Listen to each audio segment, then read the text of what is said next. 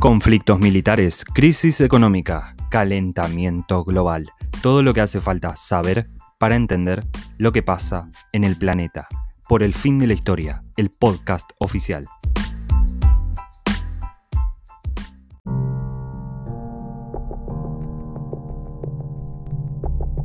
En España va a haber elecciones dentro de poco en la ciudad de Madrid y se presenta, bueno, esto que pusimos en el título, una ultraderecha ultra radical. ¿Es posible eso? Ultra derecha, ultra radical. Sabemos que hablamos mucho de la derecha en el fin de la historia, ¿no? Y la verdad es que sorprende que siempre puedan superarse a ellos mismos. Los, las personas que pertenecen a estas derechas, financiadas en muchas ocasiones por las empresas más poderosas, grupos muy poderosos, ¿no? Así funciona la derecha. Son casi actores los que pertenecen a la derecha y siempre están buscando las maneras indicadas psicológicamente. Son buenos manipulando. Son buenos manipulando. Mucho se habla del populismo, ¿no? En todos lados. Populismo, populismo. Un concepto que está muy mal utilizado en los medios de comunicación. E incluso en el ámbito académico no termina de quedar en claro bien qué es el populismo. Lo cierto es que populismo es ese control, o no control, sino saber manejar bien las masas a través de un liderazgo carismático. Y en derecha, en España, en, derecha, en España se está llenando de, derechas. Hay varios partidos que son de derecha. Eh, uno es Vox, claro, uno Vox es como el que todo el mundo ataca. No ataca, sino como, le, están diciendo, son antidemocráticos, tienen un discurso muy fascista, muy retrógrado, eh, un discurso de odio permanente. Y esa es la forma de atraer a los grupos, a los peores grupos sociales que puede haber en un país.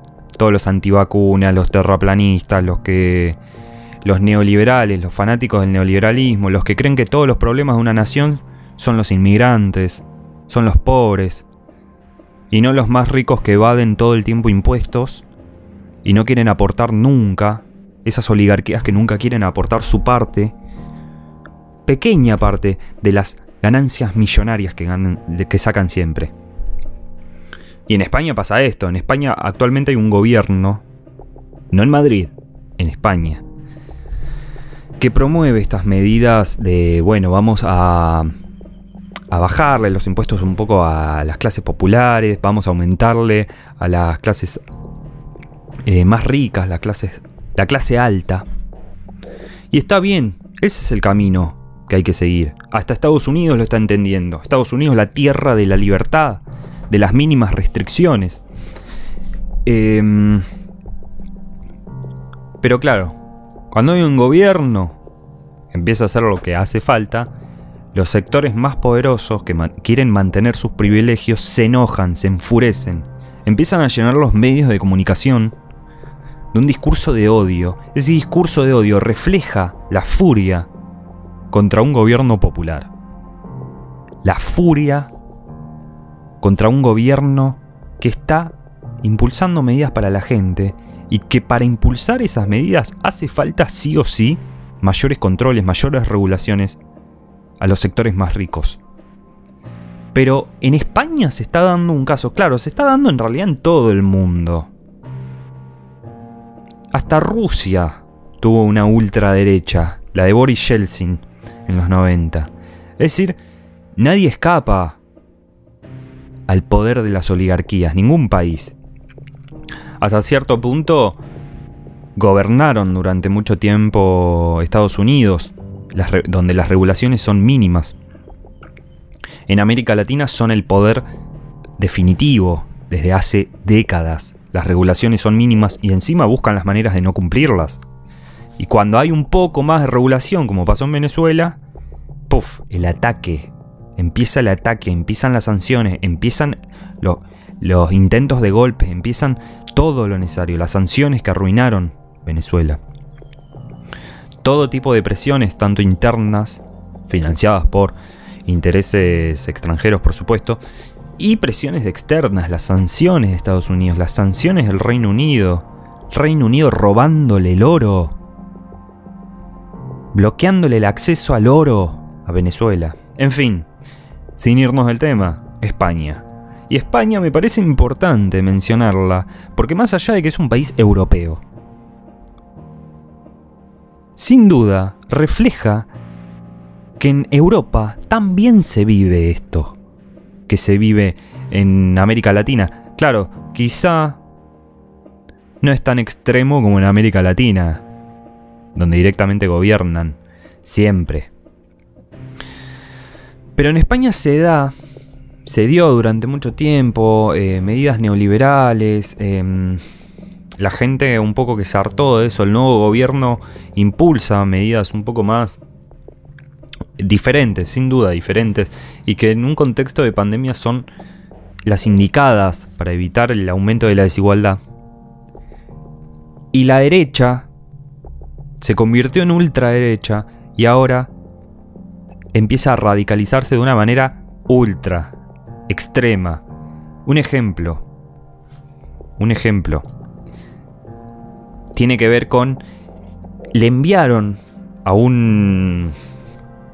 Eh, un funcionario, eh, ponele que de izquierda. Es que la izquierda es diferente en Europa, ¿no? no es la izquierda comunista, es la izquierda que te dice, che, un poco hay que hacer por la gente que está mal.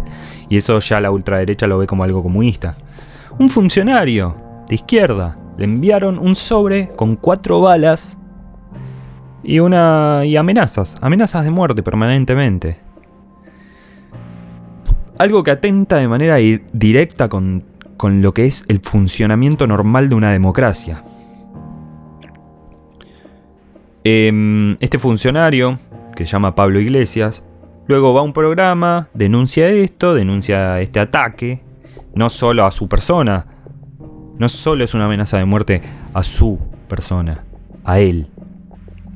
Es una amenaza a la democracia. Lo denuncia y funcionarios como Vox ponen en duda esto.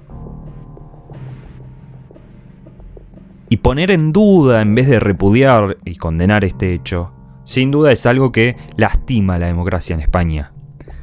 Una ultraderecha que usa mucho el poder, las herramientas virtuales y tecnológicas, y están muy presentes en el mundo cibernético. Están muy presentes. Suben videos donde ponen las caras de ciertos funcionarios, siempre de izquierda, entre comillas, izquierda. Ponen las caras y empiezan a dispararles. Son derechas que están a favor de, que se usen más armas, de, que haya pena de muerte. Em, claro, están bancan todo lo que es eh, la muerte, ¿no? Pero después cuando, bueno, en el caso de América Latina, porque en Europa este tema ya está saldado, pero en el tema en, América Latina, después están en contra, por ejemplo, de la despenalización del aborto. Por dar un ejemplo. Es esa derecha que le gusta la muerte. Eh, pueden bancar un genocidio a quienes piensan distinto. ¿Cuántos hay que todavía bancan dictaduras del pasado. ¿Cuántos hay? En mi país hay. En Argentina hay. Son pocos. Pero claro, usan las herramientas tecnológicas al mismo tiempo que em, hay una cantidad, hay, ejércitos, hay tropas cibernéticas. Esto ya lo sabe la Universidad de Oxford. Y claro, algo que es, que es una minoría, lo quita. Parecen Muchos. Porque junto con las herramientas virtuales, los trolls, ¿no? Cuentas falsas que replican un mensaje por 10.000 veces, junto con otras fallas de lo que es la estructura cibernética en sí. Esto de que una fake news, una noticia falsa, se comparte hasta 7 veces más o algo así que una noticia real. Todo esto contribuye a la ultra radicalización de la ultraderecha. Algo que en casos extremos como el de Brasil llegan al poder y arruinan a una sociedad que estaba entre las 10 mejores del mundo en términos económicos, en términos militares, en términos comerciales, en términos lo que sea, y la lleva a ser uno de los peores países del mundo en la gestión de la pandemia, por la cantidad de muertes, por la cantidad de, contagios, por las variantes, por lo que algunos ya llaman un genocidio, que yo al principio lo puse en duda, me parecía mucho decir un genocidio, por un virus incontrolable, y hoy me doy cuenta que podría ser así, lo que hizo Bolsonaro, se podría llamar un genocidio, por haber ignorado todo lo que hacía falta cumplir mínimo, ¿eh? lo mínimo. Em, pedir restricciones, pedir que la población use barbijos, em, no distribuir medicamentos que no se sabe si hacen efecto y que hasta pueden empeorar la enfermedad. Todo esto, Bolsonaro de alguna manera lo alentó, lo habilitó, efectivamente. Y bueno, claro, uno podría decir, guiándose por prejuicios eh, colonialistas, somos el tercer mundo, somos el sur global, puede pasar tener este tipo de gobiernos. Pero es un problema que lo está viviendo, lo está sufriendo hasta el norte global. Ah, en, en Estados Unidos gobernó Donald Trump. ¿Sí? Que decía que la culpa de todo la tenían los inmigrantes, que los inmigrantes, los mexicanos, eran narcotraficantes. Este nivel de prejuicios fomentó un presidente. Em, vienen acompañados de discursos de odio. Son medidas económicas conservadoras que a veces no tienen manera, otra manera de impulsarlas, no tienen otra manera esta ultraderecha de llegar al poder que fomentando el odio y las divisiones. A veces no queda otra. Claro, porque si van por ahí diciendo que van a hacer que todos ganen menos, nadie los va a votar. Entonces tienen otras maneras de llamar la atención. Y sin duda los discursos de odio, eh, discursos misóginos, discursos xenófobos, homofóbicos, todo lo que sea fóbico es permanente. Le echan la culpa al diferente. Y fíjense que de alguna manera buscan volver a, esa, a esas estructuras de poder eh, viejas, ¿no? La del hombre blanco heterosexual, dominando el panorama social y político. Por eso son conservadores en todos los aspectos posibles, en el económico y en el, y en el social. Em, y bueno, sorprende que incluso en España en Europa se están dando estos fenómenos de ultraderechas, ultra radicales. Eh, vamos a estar atentos al, al panorama social político. Vamos a analizar el panorama político, social y económico de toda América Latina, de Europa, del mundo entero. Vamos a continuar subiendo estos podcasts por el fin de la historia. Eso fue todo.